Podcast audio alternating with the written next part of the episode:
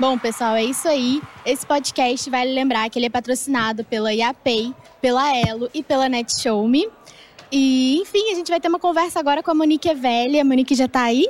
Ela é fundadora da Inventivos e também ela é Forbes Under 30, uma mulher super, é, assim, super da área de inovação. Ela também já foi jornalista, atuou dentro do Profissão Repórter, foi indicada ao troféu Mulher da imprensa de 2018, né, Monique? E tem uma trajetória aí super interessante para conversar com a gente.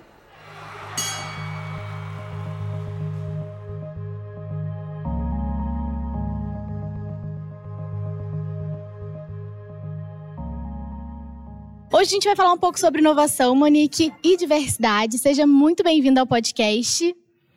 É, muito, muito obrigada pelo convite. Eu não tenho nem roupa para estar aqui nesse podcast, nesse evento maravilhoso. Imagina, Monique, a gente que fica muito feliz de te receber aqui. É, acho que Bom, para a gente começar a falar um pouco de inovação, né? Vale lembrar que muitas vezes as pessoas imaginam que inovação é uma coisa de outro mundo, que inovação é algo que só existe lá no Vale do Silício. Virou uma palavra muito famosa aqui dentro do mundo corporativo. O pessoal costuma falar bastante, virou uma buzzword, mas ela também funciona em vários níveis. Tem muito microempreendedor, muito pequeno empreendedor inovando e que não é um mistério, né? Muita gente criou uma fantasia ao redor da inovação e que não é bem assim. A gente consegue inovar no mundo real, a inovação também é acessível. Então, para começar, eu queria que você contasse para o nosso público, para a nossa audiência, o que, é inovar de verdade? O que, que é inovação do seu ponto de vista? Ai, boa provocação, tá? Porque para mim, inovação é fazer funcionar. Porque assim, estamos no Brasil, a gente tem diversas problemáticas, então, estando funcionando, independente se a gente está falando aqui de tecnologia digital ou tecnologia social, ou também uma que eu sempre fico pontuando para as pessoas não esquecer, tecnologia ancestral. Eu sou de Salvador, né, Bahia, sou nordeste duas vezes porque nasci no bairro chamado Nordeste de Amaralina. Então, independente se é tecnologia ancestral, social ou digital, inovação é fazer funcionar. Está funcionando num contexto que precisa mesmo criar essa solução, ótimo, você está inovando. Nem tudo precisa ser o primeiro ou a primeira a fazer isso ou aquilo. Até porque no mundo, né, minha gente, tem não sei quantos bilhões de pessoas, 7 bilhões de pessoas, não é possível que você acredita mesmo que é a única pessoa que está pensando numa solução como essa. E no Brasil, mais de 200 milhões de pessoas. Então, é, minha perspectiva vem muito nesse lugar e você citou uma coisa é, do Vale do Silício e eu acho interessante porque há três anos, quatro anos mais ou menos, eu resolvi visitar finalmente o Vale do Silício de tantas pessoas falarem e eu fiquei pensando, né? Eu tive que vir para Califórnia para enxergar a potencialidade, reforçar, na verdade, aquilo que eu já sabia e confirmar todas as minhas hipóteses, que o Vale do Silêncio, ou seja, as periferias do Brasil, consegue realmente entregar soluções e inovações em tempo recorde. A pandemia a gente provou isso. Paraisópolis provou isso, conseguiu inclusive vacinar mais pessoas, criar soluções, tecnologias sociais e digitais mais do que o poder público, por exemplo. Então é esse olhar que a gente precisa começar a ter, sabe? Tá, a gente está olhando para o Vale do Silício, ok, ótimo. Mas também vamos olhar para o Vale do Silêncio, que são as periferias do Brasil. Perfeito, Monique, você falou muito bem. E aí, acho que a gente já consegue até entrar um pouco no tema da diversidade, né? Que quando a gente fala de inovação, a inovação também está muito relacionada a trazer pontos de vista diferentes, trazer ideias diferentes, as pessoas terem mais um pouco desse diálogo e desse debate. Só que isso acaba não acontecendo muitas vezes é, pela falta né, de diversidade de gênero, de, de, de etnia, de condição social. Acabam se fechando muito as mesmas pessoas nos mesmos lugares e isso, de certa forma, também atrapalha a inovação, né? Qual que é a sua visão com relação a essa diversidade? Como que ela ajuda a provocar a, inova a inovação? A minha pergunta sempre é assim, ó. A gente realmente quer impactar positivamente, socialmente o mundo, ou a gente quer concentrar renda e continuar com os velhos costumes. O que eu quero dizer dos velhos costumes? Machismo, racismo, sexismo e por aí vai. Porque tem uma coisa que quanto mais diverso é um time, a gente já sabe que ganha mais dinheiro. É bom para a empresa, é bom para a sociedade, porque a gente vai criar com mais agilidade, inclusive, essas soluções. Porque minha perspectiva de mundo é diferente da sua, mas é complementar. Não precisa ser divergente só porque eu parto de um lugar diferente do seu. É isso que a gente precisa começar a entender. O quebra-cabeça é de ser algo complementar e não expulsar as diferenças. E eu não entendo ainda porque no, em pleno século XXI a gente não compreendeu que é bom para todo mundo. Todo mundo ganha. Ninguém sai perdendo quando tem pluralidade. Porque tem a questão geográfica também, né? A questão etária e por aí vai, assim. Isso a gente precisa começar a entender. Se a gente realmente quer acelerar e tornar o Brasil mais inovador, um Brasil mais empreendedor e menos precarizado, a gente precisa iniciar agora. Quer dizer, iniciar muito antes, mas a gente sabe que tem pessoas e empresas que não entenderam, estão entendendo agora. Que bom, tá tudo bem entender agora. Portanto, que comece. Eu sempre fico assim, tá, você não entendeu antes, tudo bem, mas precisa começar agora, não tem mais tempo, porque senão a gente também assina, é péssimo falar isso, mas é uma realidade, o atestado que a humanidade faliu quando a gente não entende essa pluralidade, sabe? Neste exato momento eu estou falando daqui de Austin, no Texas, né? E a situação do ecossistema empreendedor e diversidade, apesar de ser Texas, no sul dos Estados Unidos, Austin ainda assim tem algo semelhante com Salvador nessa construção, sabe? Estados Unidos tem apenas 13% da população negra, o país inteiro. O Brasil tem mais de 50%. Então, porque eu consigo me ver aqui com os investidores que se parecem comigo, com líderes de startups que se parecem comigo, e na publicidade as pessoas se parecem comigo. Como? No universo de 13%, no país e mais de 50 no Brasil. E no Brasil eu não consigo enxergar essa mesma proporcionalidade. Então é mais em relação a isso do que qualquer outra coisa. Porque quando a gente fala de representatividade nesse universo, é, é adoecedor. Né? Não é legal ser uma única pessoa preta, ser uma única mulher no espaço, única pessoa que representa o grupo LGBTQIA+. Não, tem que ser proporcional.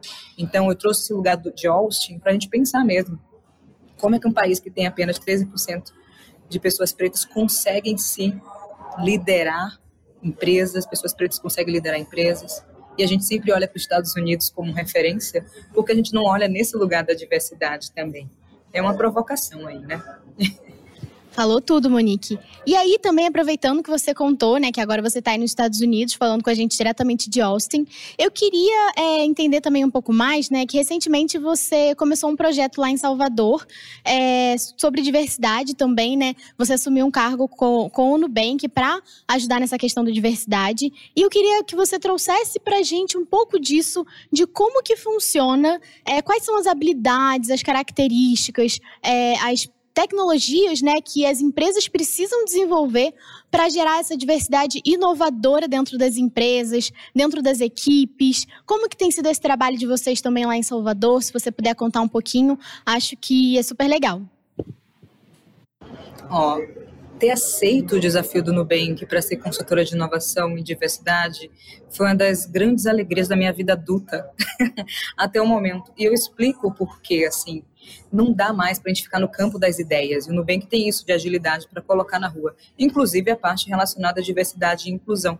Então, o primeiro ponto, quando a gente pensa em diversidade e inovação e Salvador, e o trabalho que eu estou fazendo junto com o Nubank, é que a gente deslocou o olhar do que significa inovação no Brasil. A gente saiu de São Paulo. Isso é um ponto importante, porque não, as grandes empresas não estão em Salvador, as startups, unicórnios, não estão em Salvador, sendo que Salvador é a primeira capital do Brasil, e eu realmente acredito que o Brasil vai recomeçar em Salvador. Esse é o primeiro ponto, deslocar o olhar e as ferramentas e o dinheiro, que fica concentrado apenas no Sudeste, para outras regiões do Brasil, começando com Salvador, subindo ali o Nordeste, por aí vai. O segundo ponto é como é que a gente consegue visualizar que não vamos encontrar os melhores talentos da noite para o dia. Se alguém dizer que eu sou melhor em não sei o que, assim, foi uma jornada de 10 anos. O que eu falo hoje em 10 minutos foi uma jornada que Monique construiu em 10 anos. Até hoje, dos 16 até meus 26, ótimo, ok. Agora, como é que a gente constrói um olhar atento enquanto time também para encontrar pessoas dispostas e disponíveis para o desafio? Porque isso dá muito mais tesão para a gente construir coisas legais, incríveis e plurais porque tem várias pessoas dispostas e disponíveis só esperando a nossa convocação enquanto sociedade, enquanto empresa, enquanto startups. Esse é o segundo ponto. E o terceiro é como é que a gente investe nessas pessoas e investe também é, nas ideias dessas pessoas. O que eu quero dizer é isso? A gente está falando de Nubank, né? O maior banco digital independente do mundo. Tem a questão do acesso, como é que facilita? Além de todas as ferramentas que a gente já tem, por que a gente não forma essas pessoas também? Por que a gente não prepara uma próxima geração independente se depois vai ser contratado ou não para o Nubank ou para outras empresas do mercado? Existe uma responsabilidade. Toda empresa, independente do Nubank, toda empresa que nasce, tem uma responsabilidade social. Por mais que não nasça pensando, ah, isso é um negócio de impacto, não. Só você existir, você precisa entender que não existe planeta B por mais que os bilionários queiram aí, estão tentando colonizar Marte o mais rápido possível, não existe planeta B porque a gente não resolveu. Então, esse terceiro ponto de sim distribuir renda, contratando pessoas e formando novos talentos, para que esses novos talentos não precisem sair da terra. Quando eu falo de Salvador, eu tive que sair de Salvador por um tempo e retornei para Salvador. E ainda quando eu retorno, recebo um desafio desse do Nubank, que é maravilhoso, para não querer ir embora de novo. Então, esse lugar de distribuição de renda, contratando, distribuição de renda, investindo, porque a gente criou um fundo também chamado Semente Preta para investir é, em startups lideradas por pessoas pretas, diz muito sobre o caminho de diversidade e inclusão, sabe? Então, esses três pontos eu posso compartilhar com vocês, que eu estou vivendo na prática, com agilidade, e outras coisas vão vir por aí, né, minha gente? É claro. Mas também acredito que isso pode ser utilizado também em outras empresas. Não precisa ser exclusivo no Bank. Se está dando certo, gente, repliquem. Façam isso também em outros lugares. É isso aí. E você comentou também de um conceito que eu não sei até onde a nossa audiência conhece, que é a questão da tecnologia social. Você pode contar o que, que é isso e qual que é a importância dela nessa conversa sobre diversidade e inovação? Maravilha. Tem uma coisa que é, nas periferias do Brasil, quando uma pessoa Vou dar meu exemplo, né? Eu criei o desabafo social na minha periferia chamado Nordeste de Amaralina. Eu criei porque eu queria resolver um problema do território, ponto. Não sabia que isso era empreendedorismo, que poderia ser um negócio. Eu tinha 16 anos, minha gente. Eu não sei o que poderia ser. Hoje eu estou aqui conversando com vocês falando sobre isso, mas inicialmente não. Ponto. Mas a partir do momento que eu realmente consigo encontrar uma solução, que na época era traduzir e decodificar direitos humanos relacionados à raça e gênero de uma forma que a maioria das pessoas entendam, e eu fiz isso através do futebol e das novelas, e funcionou, isso é uma tecnologia social. Independente se eu vou usar meios digitais ou não. Então, toda solução literalmente criada, desenhada, pensada para a gente alcançar os territórios, que pode ser escalável também ou não, a gente considera uma tecnologia social. O problema é que a gente não consegue enxergar como tecnologia e muito menos como inovação, porque o que vem da periferia as pessoas chamam de gambiarra, entendeu? Então não, nunca a gente vai ver inovadores nas periferias, empreendedores nas periferias, tecnologias nas periferias. Não, não iremos ver enquanto a gente batizar tudo que é criado nesses territórios como gambiarra. Então, por isso que é difícil explicar, porque a nossa mentalidade já vai ah, fulano fez gambiarra. Tipo, não. Fulano criou uma inovação para o território que pode ser replicado em outro. Só que a gente não vai conseguir escalar se a gente não tiver investimento. Se o investimento estiver concentrado em um único lugar, em Salvador. Não dá para ser apenas na região da Barra ou do Iguatemi. Tem que ser no Nordeste da Maralina, na Liberdade e no Curuzu. Sabe? Então, é esse entendimento. Isso é um pouco do renomear as coisas, né? Muitas vezes a gente lida como gambiarra, como você falou, e não é gambiarra, né? É renomear isso para dar o devido valor que todos esses processos têm e muitas vezes não ganham, né? E muito interessante você comentar um pouco sobre essa questão dos eixos, né? Sair um pouco desse, desse eixo Rio-São Paulo, ou até mesmo Sudeste, que é tão comum. É, você sempre fala que, mesmo estando aí dos Estados Unidos, mesmo estando de qualquer lugar do mundo, você sempre tenta se conectar com jovens, jovens empreendedores, jovens periféricos, jovens negros, para trazer mesmo essa, essa inspiração, para falar: olha, o que você está fazendo, isso tem muito valor, isso é relevante. É, quais são as dicas que você traz para esses jovens? O que, que você geralmente gosta de compartilhar e mostrar da sua trajetória como erro, como acerto, para eles se inspirarem e continuarem essa caminhada? Sempre é muito difícil, tá? Porque eu sou péssima assim em questão de conselhos e tudo mais, mas tem uma coisa que é, eu sempre destaco que assim, não vai ser fácil.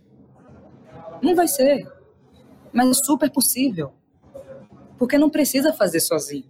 Porque quando a gente, eu tenho, quando eu tinha 16 anos, a gente queria mudar o mundo, vamos fazer tudo sozinho, ninguém me entende. A ansiedade faz com que a gente não consiga enxergar o próximo passo. Né? Essa ansiedade.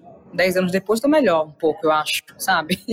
Consigo arquitetar melhor as coisas, criar com mais agilidade também, ter as pessoas certas na hora de convocar para essa missão e por aí vai. Então, esse lugar da ansiedade é que eu tento acalmar os corações e mentes, porque a gente sabe como é. As pessoas precisam né, ainda assim, infelizmente, ainda mais na pandemia, nesse lugar de sobrevivência, faz com que a gente fique só correndo em círculo e tudo mais, não, não é um, um ciclo virtuoso, né? Então, tem esse ponto e uma outra coisa que a gente só espera o resultado final. As pessoas querem que eu fale o resultado final, ou seja, Monique hoje. Mas eu não acho. Monique hoje você procura na internet. Você precisa entender meus bastidores também. Da mesma forma que a minha história importa para eu estar aqui, essa, esse caminho, trilhar esse caminho, a sua também importa. Porque assim tem uma coisa de autoestima. A gente nunca vai se movimentar e dar o próximo passo se a gente não está com a autoestima ok. Isso é uma realidade. A realidade do Brasil. A gente teve uma época aí que Pelé era o rei. Imagina, antes da ditadura, durante a ditadura e depois da ditadura. E o Brasil foi para o mapa do mundo por conta de Pelé, sabe? E agora, o que faz as pessoas terem autoestima? Por mais que não tenha essa figura, porque no, no dia a dia, né, as pequenas alegrias da vida adulta que a Emicida fala, porque a gente não consegue ter as doses de autoestima para facilitar essa jornada. Então, eu sempre tento puxar nesse lugar, porque eu sei que quando a pessoa está com a autoestima resolvida, ela consegue se movimentar mais rápido e com as pessoas certas também.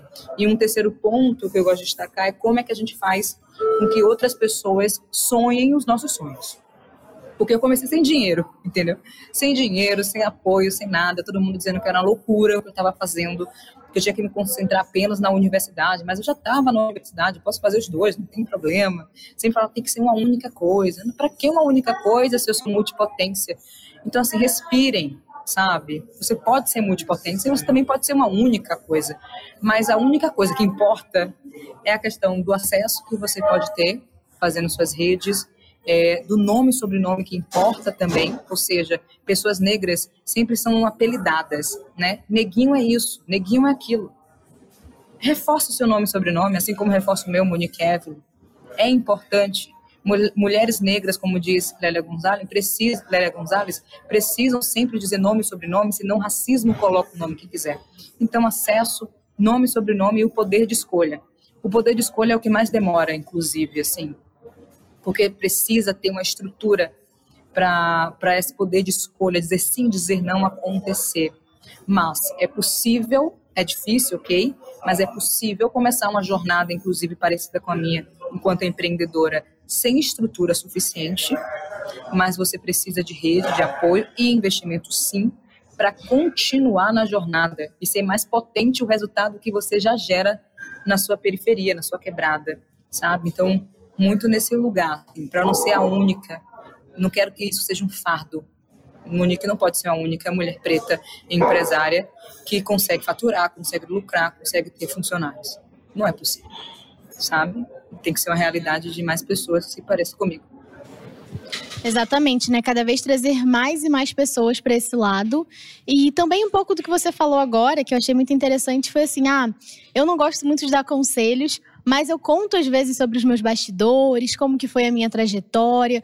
Você tem algum aprendizado assim que você teve, tanto alguma coisa que você acha que foi tanto um acerto quanto um erro, ou um pouco dos dois, né? Porque nada é tão assim, é, tão dualístico na nossa vida que você gostaria de compartilhar, que foi uma coisa que te marcou na sua trajetória? Ai, várias coisas me marcaram assim. Mas acho que esse momento de decidir caminho, sabe? O que eu quero dizer com isso? De 2016 para cá, muitas solicitações e pedidos aconteceram e eu até me assustei. Falei, por que, gente? Assim, o que é está acontecendo? E na época eu só tinha um desabafo social também. Tinha testado algumas outras empresas que não deram muito certo, queria com Mase, rede social Ubuntu. Aí falei, não, vou focar aqui em outra coisa. Só que aí eu fui para TV, eu achava, enfim, comunicadora, ótimo, gosto disso, E depois de um ano e meio eu pedi demissão, sabe? E as pessoas não entendiam. De um lado, quando eu entrei, tinha um grupo que falava: um absurdo trabalhar na Rede Globo. Aí eu falei: tá, vocês falam que eu tenho que representar, que eu tenho que criar isso. Aí quando eu consigo, não posso acessar esse lugar que é meu também, inclusive.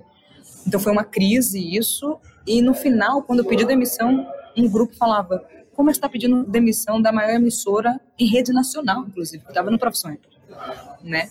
E ali eu entendi e foi muito difícil também pedir demissão, porque meu sofrimento estava, tá? Hoje eu não consigo olhar para o desabafo social e hoje eu não consigo criar nada além disso aqui. Porque eu não tenho tempo, não tenho energia. Eu fazia reportagens de feminicídio, racismo. Uma mais leve que eu fiz, que eu posso dar, foi de sertanejo. Que depois acabou não tão bem para a pessoa que eu entrevistei, sabe? Que eu acompanhei. E nisso eu fiquei assim, tá, eu adoro comunicar, eu adoro acompanhar a história de pessoas, mas quando eu compartilho meu conhecimento na área de negócio, eu também estou entendendo e ouvindo história de pessoas. Então tudo bem eu pedir demissão e tentar outra coisa.